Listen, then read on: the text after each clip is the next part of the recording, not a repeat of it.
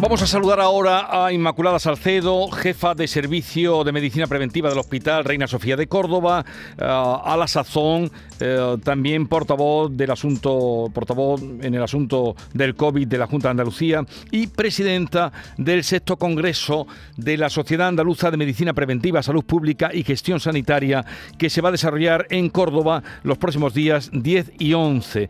Inmaculada Salcedo, buenos días. Hola, muy buenos días.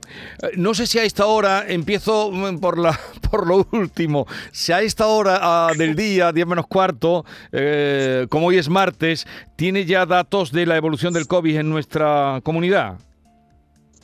Sí, la verdad que, en nuestra comunidad tenemos ya una situación bastante estable y de hecho nosotros estamos ya enfocados en vacunar de la cuarta dosis a los pacientes que lo requieren y a los profesionales sanitarios.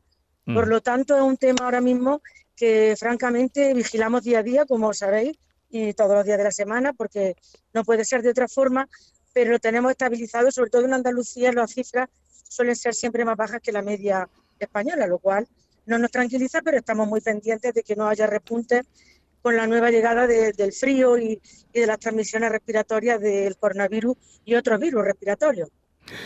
Hablemos ahora del congreso que usted ha impulsado, Congreso de la Sociedad Andaluza de Medicina Preventiva. En eso es usted especialista. ¿A qué desafíos se presenta la medicina preventiva?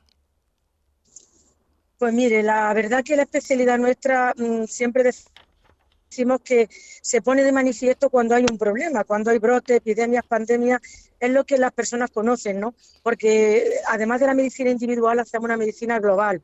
Eh, facilitando los controles de, quirófano, los controles del material, la seguridad de los pacientes, la seguridad en general. ¿no? Tiene repercusión mediática cuando hay brotes epidémicos y cuando hay alertas sanitarias, pero nos ocupamos de la vacunación, de la seguridad del viajero. Y va a haber una mesa muy interesante en el Congreso porque vamos a hablar de Big Data, de la automatización del dato sanitario para que repercuta en informes de calidad y se, se tomen decisiones rápido. Tiene mucho de gestión de apoyo a, los equipos de dirección. Y, por supuesto, la, especialidad se enfoca también en el control de infecciones para que no aparezcan, para evitar que el paciente pues, se convierta en un paciente que tenga que ingresar y, ponerse grave. ¿no? Mm. Y va a, ser un programa bastante ameno, con una conferencia inaugural que la va a impartir Irene Villa, que la conoce todo el mundo porque es periodista, psicóloga y divulgadora, hablando del paciente como clave del sistema. Y la conferencia de clausura va a dar el catedrático de Medicina Preventiva de Navarra, que es profesor de Harvard, Miguel Ángel Martínez, que hablará del alcohol como un tema de salud pública y los mitos y, evidencias que hay. ¿no? Alcohol y, salud pues, pública. periodistas, sí, sí, sí. Alcohol y salud pública, mitos y evidencias. Bien, eh, usted misma lo ha dicho, que parece que la medicina preventiva solo se toma en consideración cuando vienen eh, situaciones como la que hemos vivido, larga eh, travesía con el tema del COVID. ¿Quiere usted decir que, sigue siendo la medicina preventiva mm, una desconocida y, no aplicada a la vida cotidiana de los ciudadanos?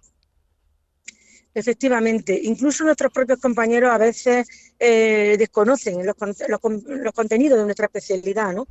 Y yo siempre digo que hay una necesidad de apostar ya de forma real y efectiva por la prevención y por la salud pública, porque son una pieza clave para la sostenibilidad del sistema sanitario. Los gastos sanitarios son grandísimos, tenemos un sistema de cobertura universal que es un lujo y hay que mantenerlo evitando que se produzcan eh, las enfermedades que son prevenibles. Y en eso estamos nosotros, en intentar que la mayoría de los ciudadanos no se conviertan en pacientes.